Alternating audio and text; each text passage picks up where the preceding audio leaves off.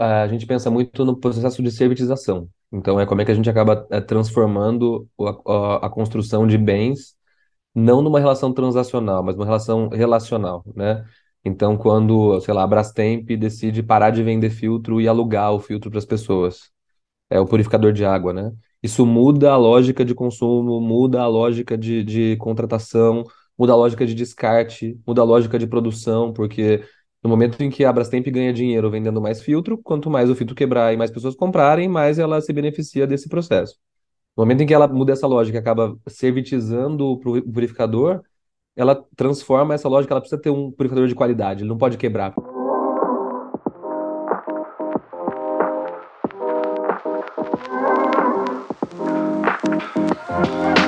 Bem-vindos e bem-vindas a Além do Zero, um podcast onde falamos com pessoas de distintas profissões sobre temas de atualidade relacionados com o meio ambiente. Nos acompanhe nessa jornada de descobrimento de empreendedores, projetos e empresas que estão gerando impactos positivos.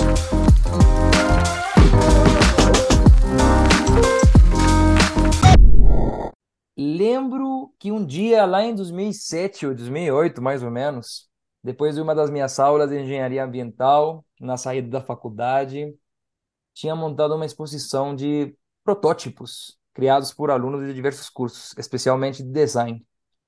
Quando me aproximei, notei que um dos protótipos tinha é, né, um, um elemento para fazer do produto mais amigável ao meio ambiente. Isso me levou para o segundo, o terceiro, e o quarto e o quinto protótipo. E todos eles tinham essa característica. Lógico que, que como engenheiro ambiental ou estudante de engenharia ambiental, fiquei muito surpreso, né? Confesso, foi né, uma experiência que abriu os meus olhos eh, sobre a importância do design em tudo o que fazemos para tornar o nosso mundo melhor.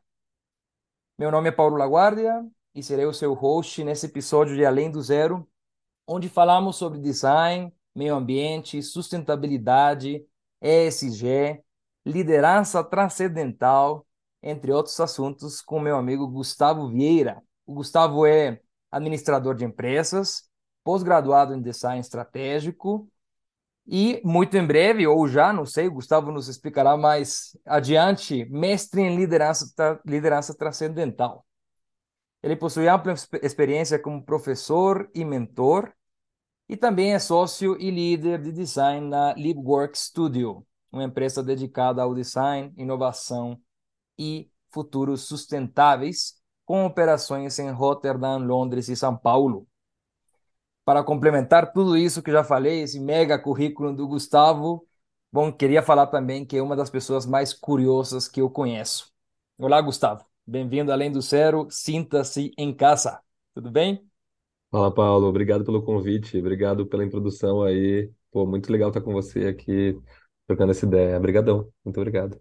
Não, eu que agradeço. É, Gustavo, como falei no final da, da introdução, uma pessoa extremamente curiosa mas eu tenho certeza, Gustavo, que, que essa é somente uma das suas características como pessoa, certo? Sim, Nos sim. conta um pouquinho mais sobre, né, o Gustavo de forma geral. Quem, é que- quem que é Gustavo? Legal. Eu costumo falar que eu sou um cara muito entusiasmado, muito emocionado, muito ansioso, uma pessoa muito agradecida e que eu trafego entre o místico e o cético, né? Eu fico muito, gosto muito de transitar esses dois temas, assim. Eu acho que o mundo tem um lado que a gente acaba não entendendo, não conhecendo, mas tudo que a gente pode conhecer é bom para ajudar nesse processo de evolução, de construção, de aprendizado. Então, realmente, assim, sou um cara muito, muito curioso, muito atento e que valorizo muito as trocas, os aprendizados. Eu acho que a vida é um grande aprendizado. Com certeza, né? É, é incrível, Gustavo, quando a gente tem um aprendizado como o nosso, se não o principal, um dos principais objetivos, a vida se torna um pouco mais leve, diria eu. É, né? Sim, Você tem um objetivo claro de tudo que acontecer, seja ruim ou seja bom, é, você aprender alguma coisa e trazer isso, conver- converter isso, é, em aprendizados para os outros também, né? Você como professor dúvida, e mentor, você tem isso muito claro, certo, né? Sem dúvida. Eu acho que tudo, a gente liga vários pontos ao longo da vida, né? Todo, todo passo que a gente dá, toda conexão é super válido Eu acredito que a gente está sempre numa posição de professor, de aluno, e em todo momento, toda essa dinâmica ajuda a gente a caminhar. E estou muito feliz de estar com você, cara. Obrigado pelo convite aí, pela troca. É um super encontro que a Berlin School trouxe, né? E muito legal Pois aqui é. contigo. É, Pois é, para quem não conhece, a Berlin School, é, bom, a gente estudou junto com o Gustavo o primeiro módulo, é um MBA é, que, a- que nos motiva a, a pensar de formas diferentes, né? Ver outras perspectivas, incorporar outras formas de pensar. Então, é, e o Gustavo, desde o dia um, foi a pessoa que levantava a mão, olha, mas não entendo, eu quero, galera, por favor, me Eu sou aquele aluno chato que faz pergunta no final da aula, né? É, Mas tá certo, é isso aí. É Isso que fala faz isso a, a, as aulas assim, né, mais, mais ricas, mais, mais interessantes. Gustavo, vamos falar de design. O que Legal. que é design, Gustavo? Cara, muito boa essa pergunta. E eu costumo falar que é, a minha, tra minha trajetória, minha carreira, né? Eu comecei trabalhando com franquia e eu achei que a franquia fosse. Eu queria ser o executivo de franquia do mundo aí quando eu comecei a trabalhar. Fiz curso de franquia, fui atrás, achava que eu queria passar minha vida prospectando ponto comercial, entrevistando franqueado, pensando em mix de produto de loja e até fazer um curso de branding, né? Porque naquele momento o desafio da franqueadora era promover a experiência de marca no ponto de venda ali. E nesse curso de branding eu tive uma aula de design. E aí quando a aula aconteceu ali, eu, eu senti alguma coisa diferente, assim, engraçado. Eu costumo falar que foi meu primeiro, minha primeira expansão de consciência, eu percebo que foi nesse momento que eu entendi o que era design, né? Uma abordagem centrada no ser humano, com foco em trazer o que é possível de ser feito, o que é viável para o negócio e que as pessoas desejem. E aí, nessa provocação de pensar o design centrado no usuário, né, com algumas perguntas que estavam na aula ali, eu comecei a perceber que meio que tudo que a gente vive hoje é inspirado na linha de produção e que a gente passa a ser mais um pedaço de uma linha de produção, mesmo sendo cliente, né? Então, ninguém nunca parou para me perguntar como eu gostaria de ser atendido num hospital, ninguém nunca parou para me perguntar como eu gostaria de ser atendido num restaurante.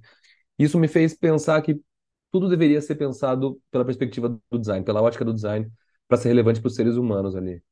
Então, se eu pudesse resumir rapidinho, Uhum, design é uma abordagem é, que trabalha a empatia, a colaboração e a experimentação para que as soluções desenvolvidas sejam centradas nas pessoas, né? Para que a gente consiga trazer soluções relevantes que mudem a vida das pessoas é, que consomem, que usam essas soluções, sejam serviços, produtos, interfaces, o que a maravilha. gente estiver projetando, né? Desenvolvendo. Ou seja, é basicamente tudo que a gente tem, faz, tem algum elemento de design incorporado, certo? Alguém pensou, Totalmente, é? totalmente. é. E acho que o design como abordagem acabou é, mudando um pouco a sua, a sua leitura inicial, porque a gente associa design muito à parte estética só.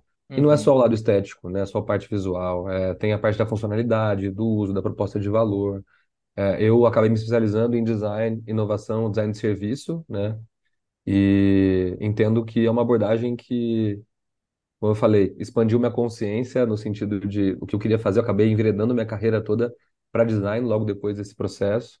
Uhum. E, enfim, sou muito apaixonado pela abordagem, eh, e pela forma como eh, pensar design ajuda a gente a relacionar coisas de maneira mais sistêmica, sabe?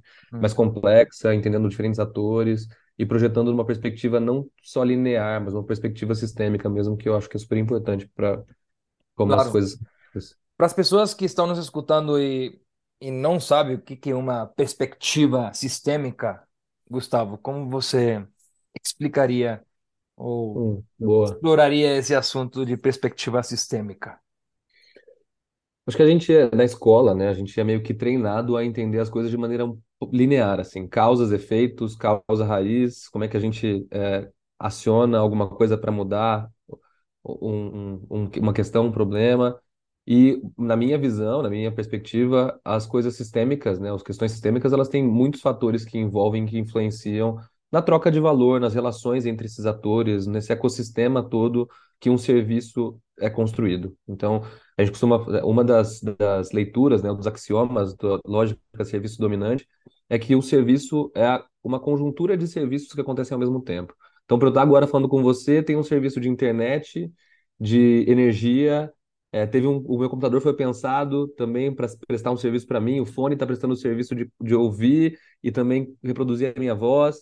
Claro. Então, não é, na, na- não é simples a construção de um serviço. Tem Uhum, vários sistemas acontecendo para que esse momento esteja aqui presente. E aí eu acho interessante falar dessa perspectiva, porque, acelerando um pouquinho, né, no- na, na conversa uhum, uhum, e trazendo um pouco da leitura do lado místico e do lado cético, né? uhum, é, entender um pouco do papel da espiritualidade nesse processo de abstração e de relações que não necessariamente a gente vê, mas que uhum. existem, me ajudou também nesse processo de é, abstrair do design e pensar na questão ambiental e na questão é, Claro. do planeta, né, como um fator importante para um projeto de design. E tem tudo a ver. Você estava mencionando agora sistemas, ecossistemas, relações. É só enxergar na, do lado de fora da janela, a gente consegue ver claramente como o meio ambiente, a natureza se relaciona, tem esses sistemas, tem esses Sim. Como É, que ela funciona, eh, cada espécie possui, né, uma especificidade, uma característica que faz com que a outra consiga sobreviver também, né? Então, novamente, eh, já falei isso no episódio passado, né? A natureza já resolveu os nossos problemas, a gente só está copiando isso de alguma forma. Total, total. E nessa tua fala me vem muito, um dos cursos que eu fiz aí, a gente ouviu sobre biomimética, né? Na, no, na, nessa, no curso, entendendo como é que a gente pode inspirar na natureza para pensar nas novas soluções. E eu fiquei meio revoltado quando eu ouvi isso, não pela biomimética, mas pelo ser humano, assim. Eu acho o ser humano meio egocêntrico. Ah, inventou a roda. Cara, a roda já estava ali. Se você observasse o tronco de uma árvore, você entender que já era uma roda.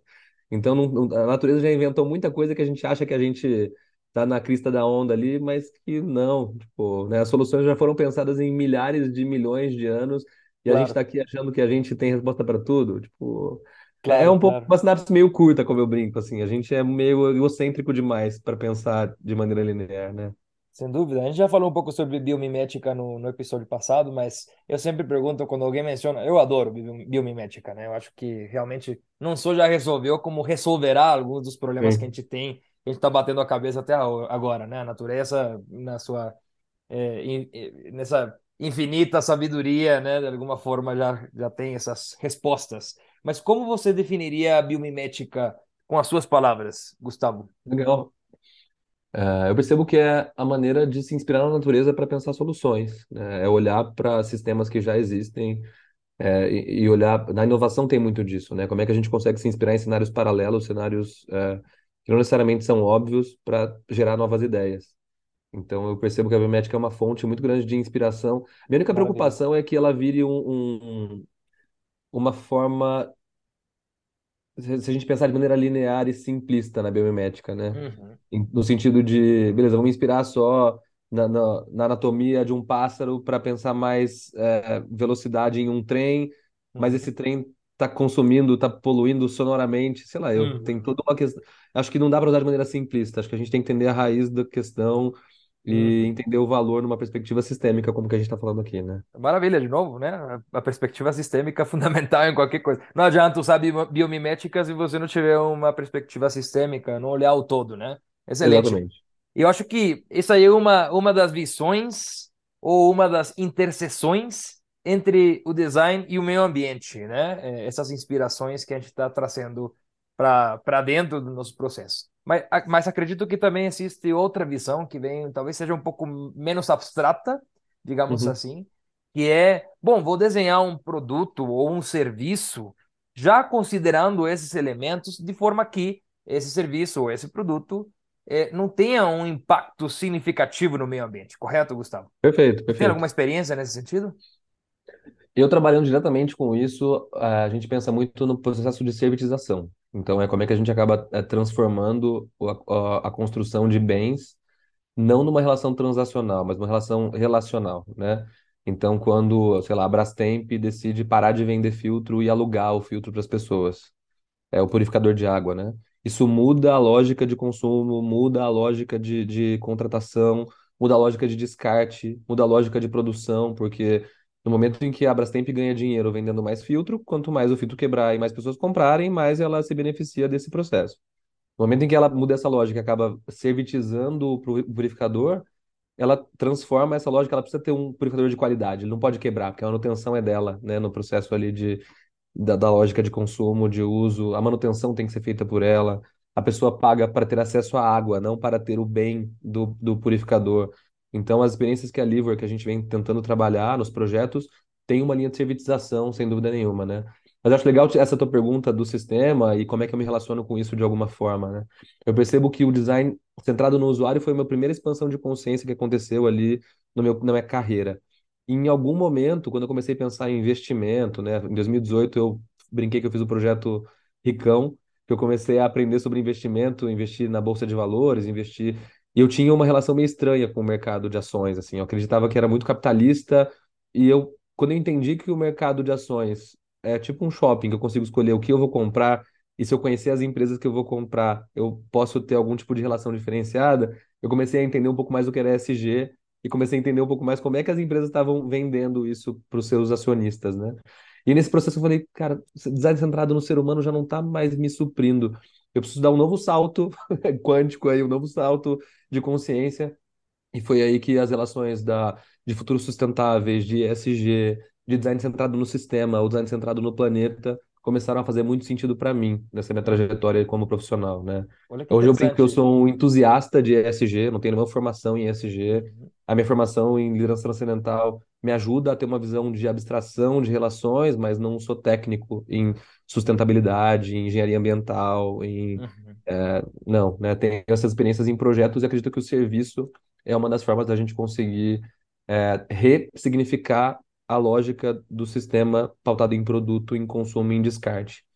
E eu acho muito que... legal o Gustavo, Gustavo espiritualizado aí, o Gustavo místico, é, encontrou uma relação muito interessante, assim, porque o ápice da experiência espiritual é o serviço. Hum. E aí, hum. quando a gente se relaciona e trabalha com design de serviço, e, e a técnica do design de serviço conectada à espiritualidade, para mim, fez muito sentido. Eu já tenho muito entusiasmo em conectar essas duas pontas. Muito interessante. A gente vai chegar na, na parte transcendental em breve. Legal, legal, legal. Né? Eu, eu, quero tratar desse assunto com você também, trazer isso para a audiência, Gustavo. Mas você mencionou design centrado no planeta. Olha que bonito. É, acho que ainda não, não foi escrito isso em, em nenhum livro. O próximo será escrito pelo, pelo Gustavo, pelo visto.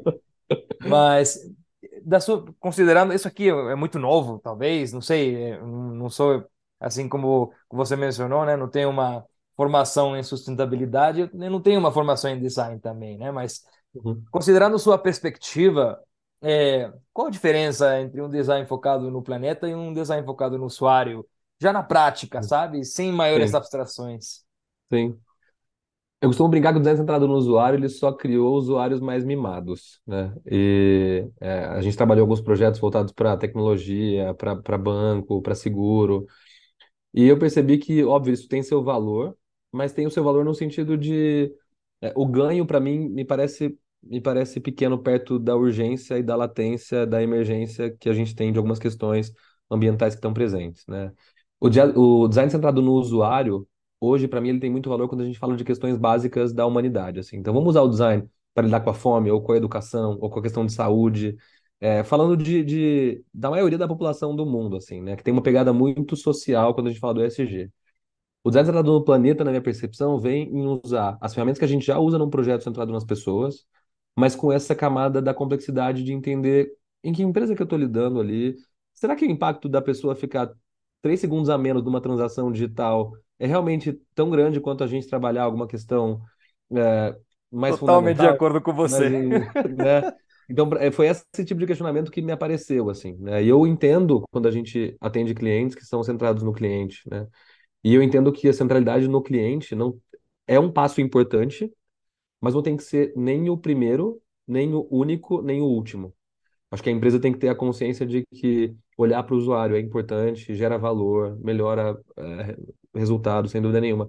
Mas se ela parar ali, ela está deixando de olhar para um lugar que é muito complexo e muito importante, que é o planeta, que é a Terra, que é a sustentabilidade de maneira mais ampla, né? Maravilhoso. Eu costumo ser muito crítico com isso, Gustavo, confesso. É justamente o que você falou, né? Tem empresas dedicadas exclusivamente a reduzir o tempo de transações em segundos, quando existem outros impactos vários que poderiam ser causados com esse mesmo esforço, esse mesmo tempo, esse mesmo dinheiro que está sendo investido. É, é, por isso que, bom, pelo menos no meu caso, eu tento que toda ação e todo trabalho e todo empreendimento que eu desenvolva sempre tem algum tipo de impacto. É, quero, é, acho que é a minha forma de tentar, né, deixar um mundo melhor para as próximas gerações. É, e não é uma questão egoísta. As pessoas às vezes acreditam, não, mas você está fazendo isso porque você quer fazer isso, para se sentir melhor. Não, na verdade, para mim não existe outra possibilidade a não ser essa, né? É É. assim de simples. Mas bom, vamos voltar para as empresas. Gustavo, que benefícios você veria para uma empresa qualquer, de qualquer, né, indústria, é, quando essa empresa começar a usar um design focado no planeta, comparativamente com o design tradicional, chamamos assim? Que benefícios traria para a empresa diretamente? É interessante a tua pergunta, Paulo, pelo seguinte, é, eu entendo que essa pergunta está muito atrelada ao nível de maturidade das empresas e como que ela já se sensibilizou, ou qual é o tipo de relação que ela já tem com essa abordagem de alguma forma, né? Eu fico muito impressionado, eu acho muito incrível que a gente está tendo a oportunidade de viver num tempo e espaço de muitas realidades simultâneas acontecendo. Assim, a gente tem ainda empresa que tem trabalho escravo e a gente tem empresa que é 100% digital e que não, quase não tem mão de obra, né? A gente tem empresas que trabalham em rede e empresas que trabalham de maneira extremamente hierárquica. Então, é, é difícil olhar. eh, Eu vejo a pergunta como um gatilho, né? Como um, um- uma reflexão de eu, é é difícil perceber, eu percebo N benefícios, eu como pessoa, né? Centrar no, no, no planeta, cara, é sobre longevi- longevidade, é sobre garantir é, o futuro de um planeta bom para o meu filho viver, né? Eu nem tenho um filho ainda, mas quero ser pai, quero ser avô. E, cara, assim, muito do meu, do meu sonho, da minha relação com liderança transcendental e da relação com futuros sustentáveis é disso, né? É é aquele livro O Bom Ancestral, um livro super importante, super interessante, que é sobre isso, como é que a gente, como humanidade, nessa geração, nessa existência, nos tornamos um bom ancestral. né? Como é que a gente cuida de tudo isso? Então, para a empresa eu vejo N vantagens, mas é difícil falar disso agora sem entender de qual empresa, de qual nível de maturidade, porque o meu discurso, a minha leitura, pode ser com a intenção de sensibilizar um aspecto específico, que seja, vamos olhar para o teu cliente primeiro. E aí no meu subconsciente ou na minha, na- no meu backlog aqui, na minha intenção secundária, eu estou querendo elevar a maturidade desse cliente para ele pensar no, no planeta daqui, sei lá, eu, 15 anos. Mas tudo bem, a gente vai chegar lá. Tipo, vai, sabe? Vai- vamos com Claro, calma claro. que, que vai caminhar. Vai. Não, alinhado, alinhado com você. É, é um, é um pecado que a gente costuma, né, é, cometer. A gente entra nesse, nessa jogada, né, é, de tentar generalizar ao máximo como aplicar a, seja qualquer coisa, seja design de serviço, design de planeta, para o planeta, ou focado no planeta, seja ESG, economia circular, qualquer outro assunto. A gente costuma generalizar, mas esquece que cada empresa é uma empresa, possui uma Exato. característica muito específica. E dentro da empresa existem seres humanos que Exato. também possuem características muito específicas. É, Exatamente. essas conexões, Gustavo, que você mencionou, imagina, uma empresa está falando, está fazendo uma série de assuntos é, para ou em prol do meio ambiente, da sociedade, causando impactos positivos, mas se as pessoas que estão dentro tentando impulsar essas coisas não acreditam no que a empresa está fazendo, realmente está tendo um impacto? Será? Né? É uma, é uma pergunta retórica que, que Sim. as empresas devem se fazer de vez em quando, né? Eu lembro um Maravilhoso. pouco lá no, lá no nosso, no, módulo da, da Berlin School, né? Uma das palestras, uma das aulas ali foi. A Berlin School tem uma uma característica muito de publicidade, né? O mercado publicitário busca muito o, o MBA ali. E eu gostei muito da lógica que eles trouxeram um pouco reversa, assim. Não é sobre falar o que você faz. Eu lembro muito da frase do good stuff and talk about it, sabe? Faça coisas boas e fale sobre isso, não o contrário. Não fala coisa boa e do lado de dentro você está fazendo coisa errada, né? Então acho que tem um pouco disso, assim. Eu acho que uh, talk the walk é você falar o que você está fazendo, não o contrário, né? Então acho que tem Sim, bastante dessa, dessa necessidade de coerência aí. E sem dúvida nenhuma, para promover transformação, as empresas ainda têm pessoas envolvidas e acho que um pouco da minha característica por ser ansioso, né? Quando eu me entusiasmava, ent- curioso e ansioso com algum tema, eu queria fazer logo e eu acabava queimando largada, sabe? Em alguns processos assim e gerando resistência. Eu acho que quando eu comecei a me preocupar com como eu posso me integrar também dentro de cada cliente, de cada relação, para conseguir promover a mudança que eu quero, ainda que demore mais do que eu gostaria, me parece, eu fiquei mais calmo, eu acho, sabe? Me trouxe um pouco mais de, de claro. tranquilidade para trafegar nesses contextos todos. E a natureza é assim, né, Gustavo? É A verdade, é natureza não verdade. funciona na nossa velocidade, ela vai aos Ah, poucos, de forma orgânica, né, que a gente chama, né? É, aos poucos ela vai se transformando, se adaptando. É, é isso. Você falou de, da questão transcendental. Eu adoro essa palavra, tá? Acho sim, a palavra transcendental muito bonita, com muito significado. É, e sei que você está cursando, ou já terminou, não sei, um mestrado em liderança transcendental, correto? isso. Isso. Como isso, como essa disciplina, essa porque certamente não existem muitos mestrados em liderança transcendental, Gustavo. Como essa liderança transcendental pode nos ajudar a construir um mundo melhor do lado do meio ambiente, inclusive? Sim, sim. Cara, muito boa a tua pergunta, né? É, eu percebo a liderança transcendental me chamou, né? Eu, sei lá, eu brinco que numa, numas conexões aí, é, é o Gustavo Místico falando agora, né?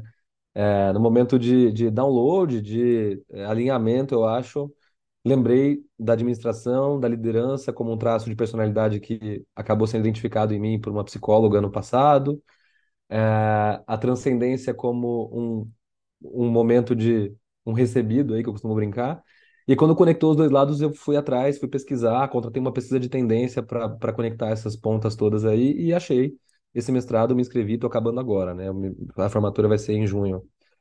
E o, o valor que eu percebo nesse processo, esse mestrado que eu estou fazendo tem uma, um, um lado bastante espiritual.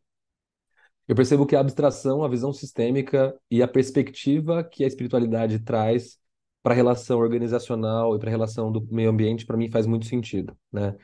Então, a, a liderança transcendental, na, na, na sua essência, é uma evolução da liderança transformacional, né? A liderança transformacional tem um lugar muito orientado à organização, ali à empresa, ligado ao propósito da empresa, da organização, ao passo que a liderança transcendental ela vem com um olhar muito mais ecológico, muito mais ecossistêmico e muito mais pessoal ao mesmo tempo.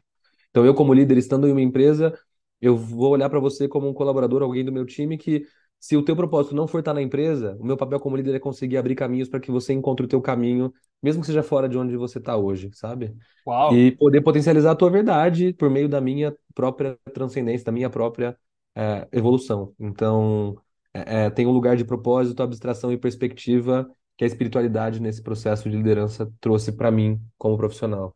E aí, é, é- uma vez que você vê, é impossível desver, né? Tipo, na minha perspectiva, é, é, para mim faz muito sentido esse processo. Faz muito.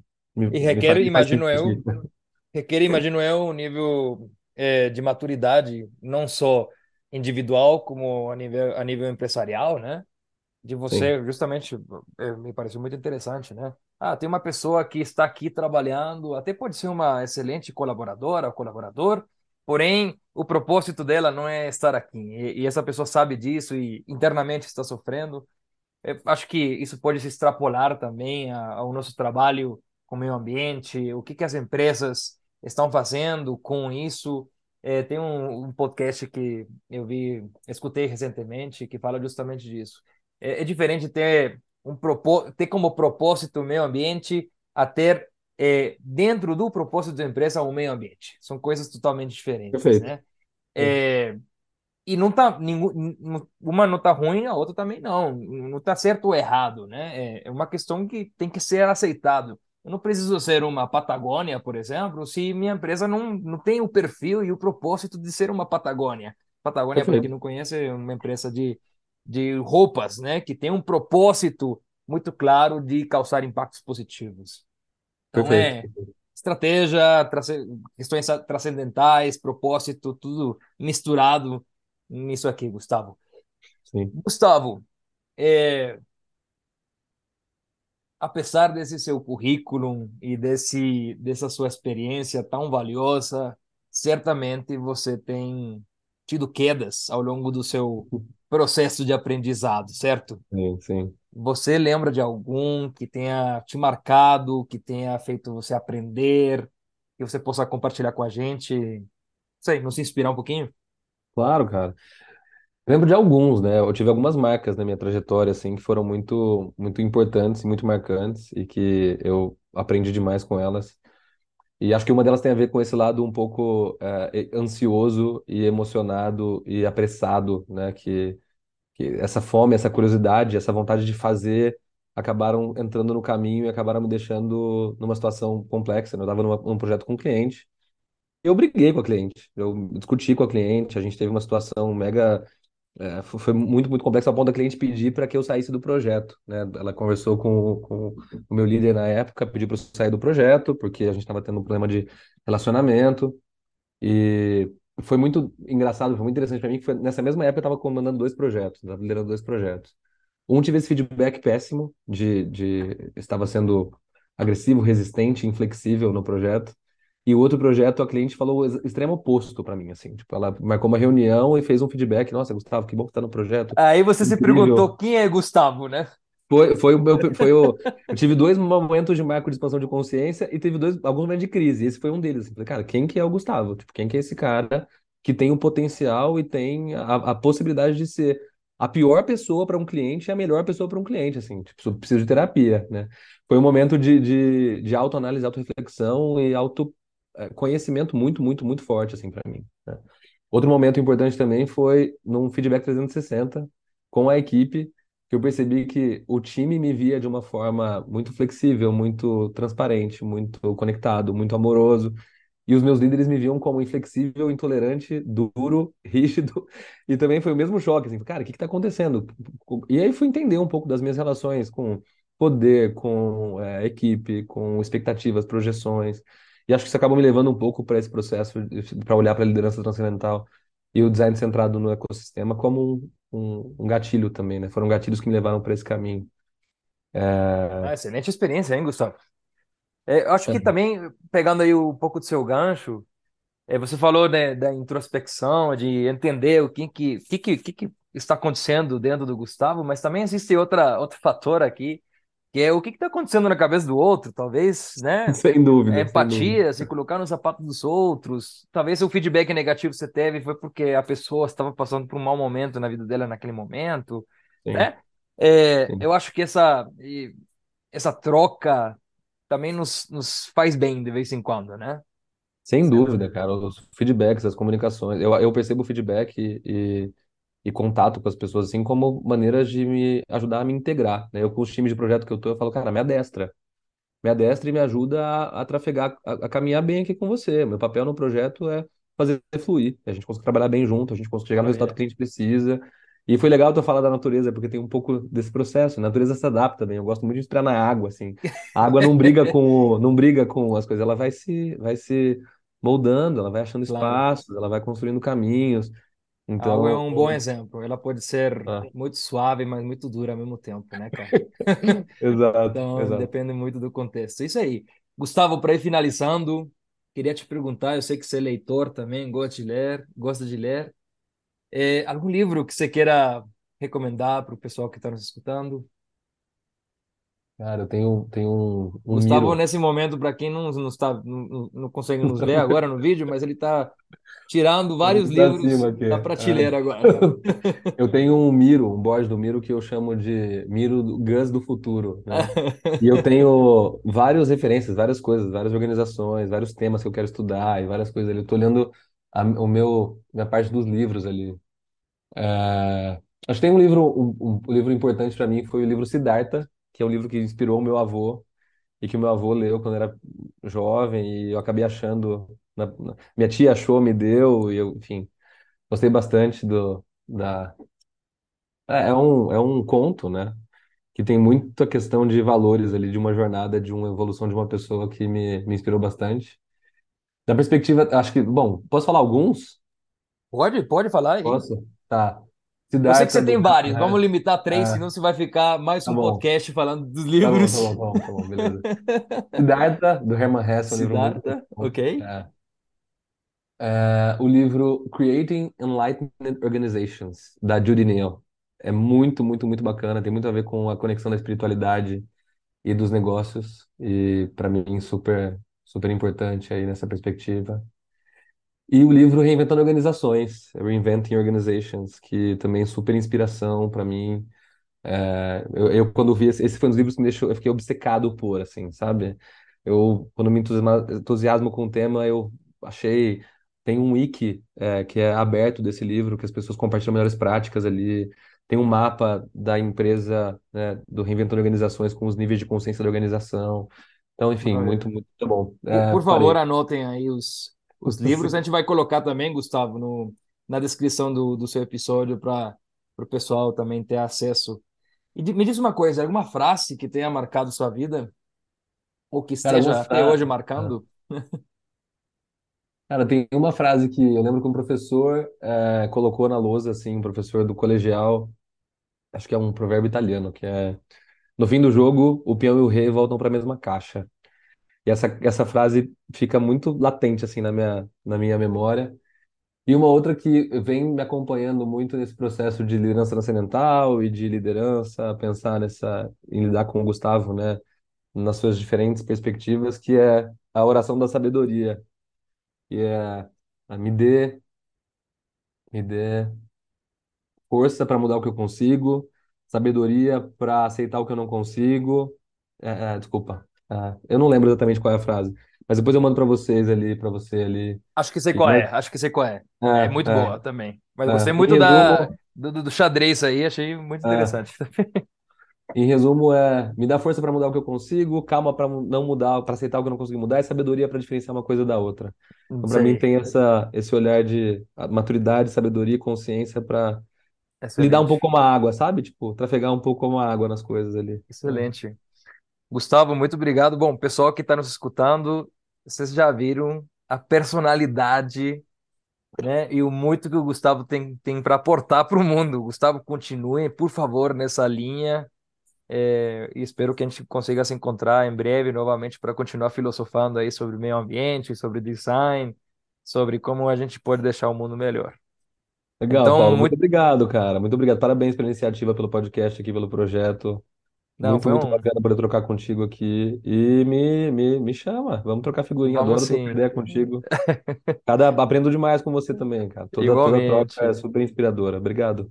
Eu que agradeço. Muito obrigado, Gustavo, pelo tempo aí, pela participação. Foi uma honra, de fato, tê-lo aqui em Além do Zero. E bom, e a todos e todas vocês que nos escutam, muito obrigado pela atenção também. Esperamos que você tenha gostado tanto desse como todos os outros episódios eh, que estão agora disponíveis na sua plataforma de áudio favorita. Vamos continuar então, Gustavo, desenhando um mundo melhor. Até logo! Fechado. Até abração. Valeu.